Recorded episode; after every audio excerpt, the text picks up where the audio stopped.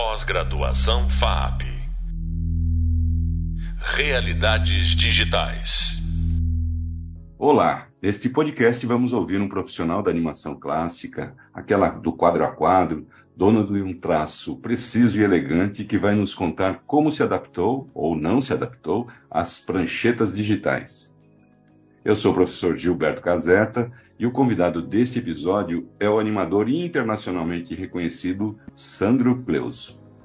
Acompanhou a comparação entre as técnicas tradicionais no papel com o Tradigital Paperless no Hub Leitura?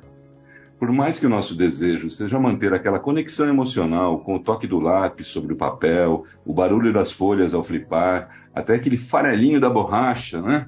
As tecnologias se impuseram por questões de produtividade. O convidado de hoje vai nos contar como está sendo essa experiência para ele. Bom, Sandro, obrigado por sua participação aqui no podcast. É, uma das razões de falar com você é justamente pela sua trajetória, né? Você é um animador do papel, você é um animador, né, de, da prancheta, né? E como foi tudo isso. Antes de da gente entrar um pouquinho no tema, eu queria que você contasse rapidamente qual é a sua trajetória, né? Como é que você é, veio da animação, né, para chegar até os dias de hoje estar tá na animação digital, né? Ok. Uh, olá, obrigado pelo convite. Então, eu, eu, eu, trabalho há 30 anos já, mais de 30 anos na área. Eu comecei em São Paulo fazendo comerciais de TV na década de 80, uh, ah, com um estúdio chamado Briquet Filmes.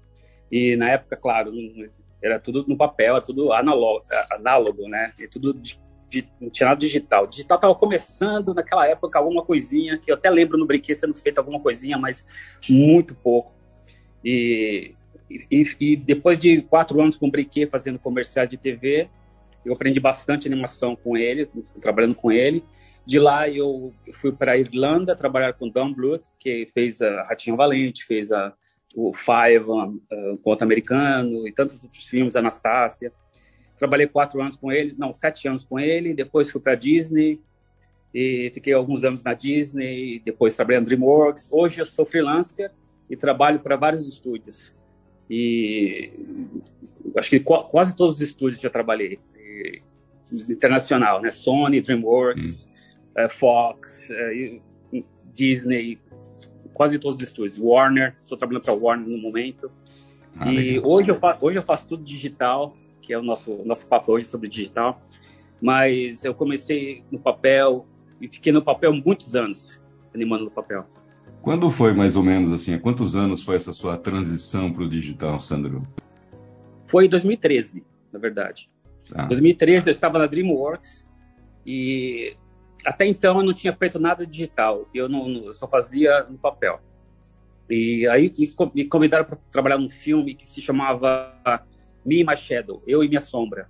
E a ideia do filme era era os personagens do mundo, digamos, real, mundo real seria em computação e as sombras que, dos personagens que eram projetados, né, dos personagens em computação, eram feitos em desenho, uh, feito de animação tradicional. Sim. E eles tinham, eles tinham de, uh, uma personalidade independente, tal. Foi ali que eu comecei a, fazer, é, é, a, a passar para o digital, porque eles, eles queriam que, fiz, que, fizéssemos tudo digital, toda animação, sem papel. Ah. Eles criaram um software específico da empresa é, e, e, foi ali que a gente começou. E teve, e foi assim, foi, foi duas semanas para pegar o jeito, duas semanas para fazer a primeira cena animada. Foi duas semanas para mim, mas tinha muitos muitos bugs no, no, no programa, então tinha muito muito problema. Mas a gente como conseguiu fazer o, metade do filme em, é, em, desse, desse, modo e foi assim, foi a primeira vez que eu fiz mesmo digital e, e comecei a aprender mesmo. Foi, ah, foi, duas, foi 2013.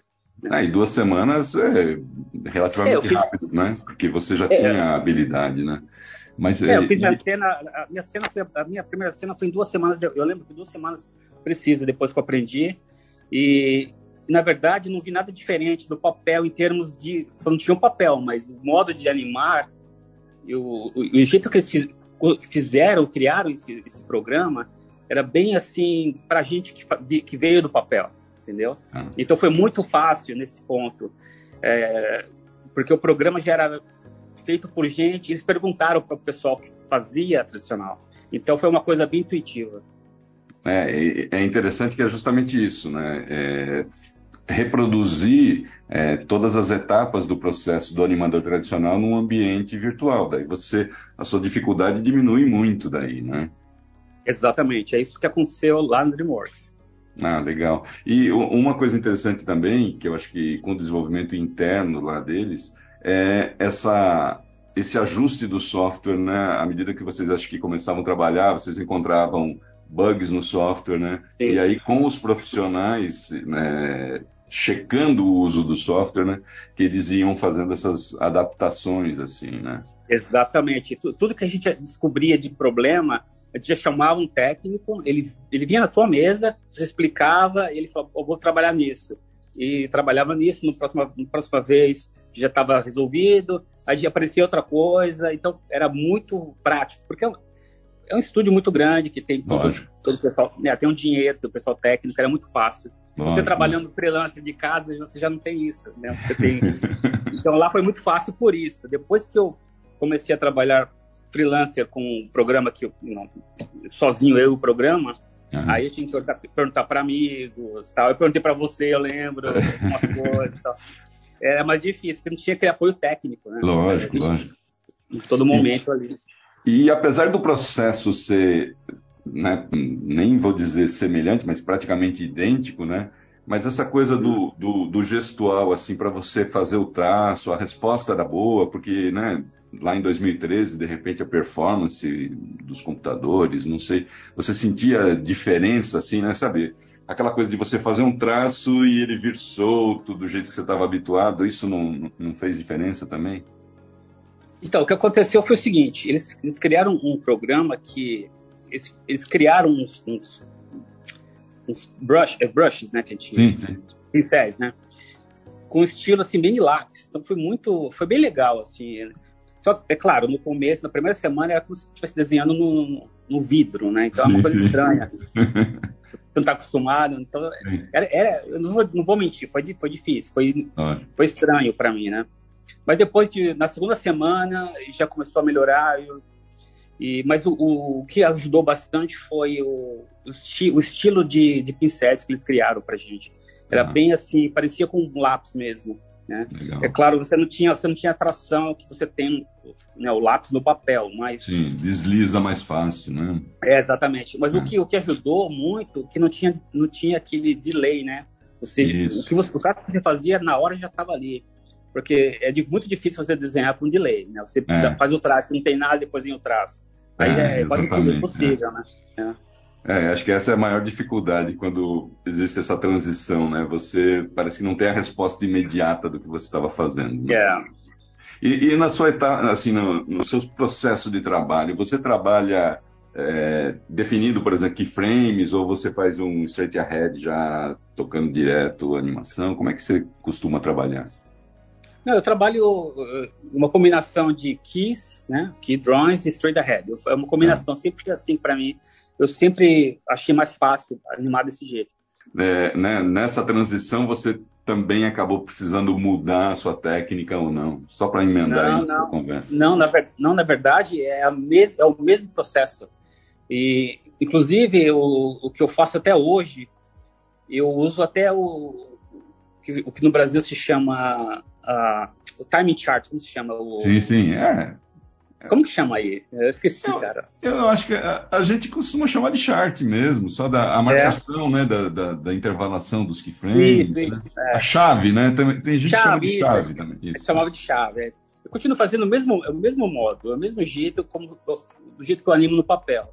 Só que eu animo digital, só coloco o chart. Muitas, muitos animadores hoje, eles usam o timeline.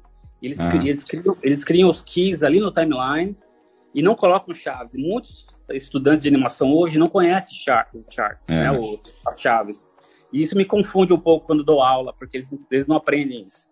É, então, quando eu ensino alguém, né? eu, é, então, eu não entendo como eles, como eles fazem o, o, time, né? Pra mim é, é. é muito, muito diferente.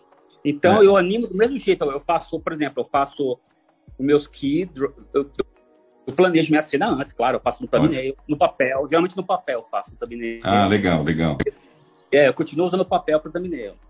E faço meus key, eu acho meus keys, keyframes, tudo digital, tá? Keyframes, e, e, e entre esses keyframes eu faço uma animação straight ahead. E depois coloco os charts pro cleaner. Que é assim ah, que legal. o meu processo é esse. E, e, anteriormente no seu processo, eu entendo, vamos dizer, flipar no papel né, te permite flipar né, alguns frames, né? É, como é que você fazia antes do digital? Como é que você produzia, sei lá, um pêncil de uma sequência maior, né? Que você, enfim, flipar te dá algumas, né? É prático que você está fazendo na hora, à medida que você está animando, mas ao mesmo tempo te dá algumas limitações, né? De não ver o tempo exato, né? O tempo real exato ou uma sequência maior. Anteriormente, como é que você fazia? Então, é, anteriormente era quando era no papel, era por partes, né? Não tem como você flipar muitos desenhos, você flipa Sim, cinco desenhos.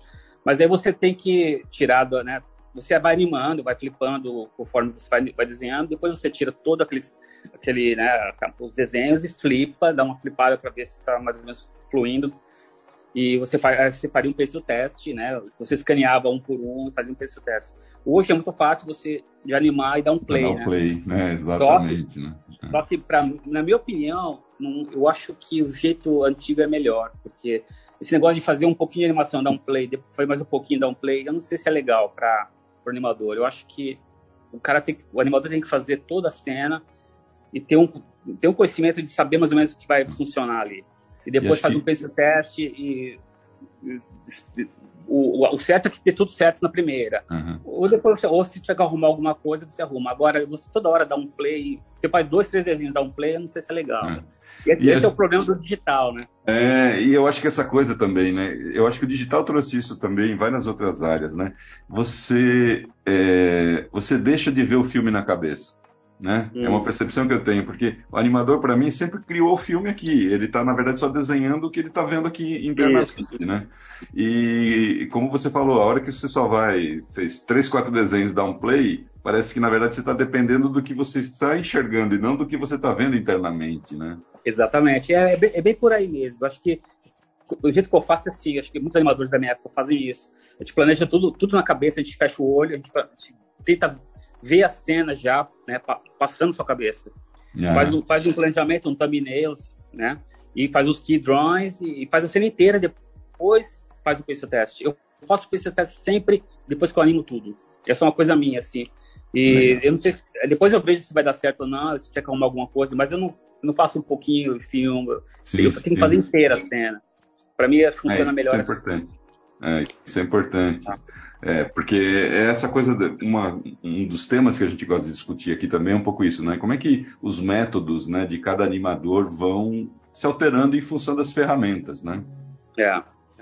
é e vamos, é, eu queria também fazer uma brincadeira assim. Bom, você veio lá do papel, teve uma trajetória enorme profissional, aí você fez uma transição para o digital lá em 2013. Uhum.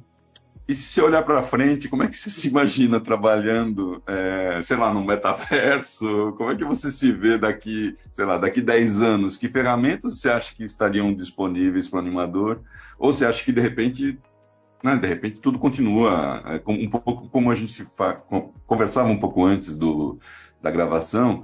É, será que de repente as coisas não vão retomar, né, algumas técnicas é, tradicionais, né? Como é que você vê isso olhando para frente?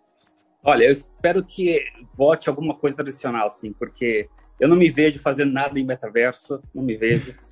E nada assim tão. Sabe que você tem que colocar um óculos e desenhar no nada, assim, no ar. Eu não, consigo me ver fazendo isso.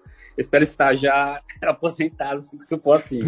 Eu, eu, eu, eu, vou continuar sempre desenhando. Espero que, para mim, eu gostaria de, de, trabalhar mais uns 10 anos, com, com certeza. Eu espero que seja do mesmo modo agora, que eu estou fazendo agora digitalmente, do mesmo modo. Mas eu espero que volte alguma coisa, e, sei lá, talvez não no papel, mas alguma coisa mais em termos de estilo, vamos supor, vai, estilo mais tradicional, assim, é, mesmo que seja feito digitalmente. Mas na, eu, vou, eu, vou, contar uma coisa, eu estou fazendo um projeto pessoal meu que é tudo no papel. É uma ah, coisa legal. que eu, eu, eu, ainda quero fazer e Eu acho que o papel fica mais legal, não sei. Eu, você tem o papel, você tem o, você tem o, o material físico que você pode até mostrar para alguém, você pode colocar numa exposição, você pode dar para alguém, você, não sei, é diferente. Né? Digital é. tá tudo lá dentro do computador e não tem nada para você pegar assim ou, ou, dar de presente um desenho para alguém, é muito estranho. Isso. É, o papel não precisa de interface, né? Tá ali, né? Também, é. Né? Tem essa é. vantagem, né? Exatamente. E, é, enfim, acho que nem preciso dizer, né? Mas assim, se pudesse escolher como trabalhar, você nem ficaria, talvez, nessa fase, nesse momento híbrido que você está, que de trabalhar um pouco no digital, no papel, você preferia uh, totalmente papel, é isso mesmo? É, eu preferia papel, assim, se fosse para fazer, assim, se fosse uma escolha, seria papel. É, como você está produzindo no seu, no seu curta próprio, né? Isso, isso, é. é, é, é mas, é mas é a questão da... Eu comecei com papel, é uma coisa que eu sempre tive gosto, eu sempre gostei dos, dos clássicos da Disney, eu, eu, sempre segui os animadores antigos da Disney sempre, e, e, me fascina aquelas fotos deles na mesa de animação antiga, com papel, aquilo me fascina, quando você flipa um desenho e tal. O pessoal hoje que começa a animação hoje é tudo digital, então para eles funciona bem assim. Eu conheço muita gente que anima muito bem Sim. e sempre, sempre trabalhou digital, mas é uma questão de, de escolha e, e de, dos tempos, né? A gente, sim, sim, sim. É claro, nenhum, nenhum estúdio quer fazer nada em papel mais, né? Isso eu, eu até entendo, né? E, e, de qualquer forma, é, assim, depois do papel você entra em processos digitais, do tipo escaneamento e pintura você faz no digital. Daí. Ah, sim, é, é tudo digital, é. sim. É, é. Que é legal, que é uma integração de você usar o melhor dos dois mundos, né? Isso, exatamente. Inclusive tem um estúdio que eu trabalho às vezes para ele nos Estados Unidos, do Ken Duncan, e ele é um cara que ele não, ele não quer mudar para digital até hoje. E tem pessoas lá dentro, animadores amigos meus, que querem mudar para digital, porque hum. acho que vai ser mais fácil, né? E ele ainda ele insiste em fazer em papel. Eu acho que é o único estúdio que eu conheço que ainda faz animação do jeito que a gente faz, tradicional, no papel. É, mas, mas, enfim, aí você conhece algum estúdio que hoje em dia é, pinta em acetato ainda? Pinta fisicamente? Não, não né? Não existe mais, é, né? Eu acho que não existe. Eu não conheço nenhum. É, é porque não. Eu acho que justamente, eu acho que eu eu fico imaginando que é o seguinte, esse lado artístico, né, de você estar tá no papel, essa sensibilidade, acho que funciona bem.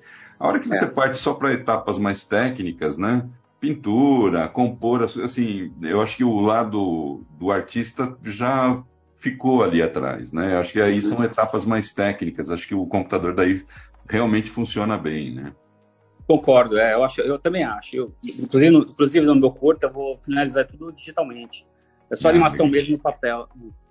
Legal, não, é isso mesmo. Eu acho que esse mix que se faz entre as, uh, vamos dizer, os métodos tradicionais. Na verdade, método vai continuar o mesmo, né? Mas entre as práticas é. tradicionais e o digital vão, acho que vão funcionar bem.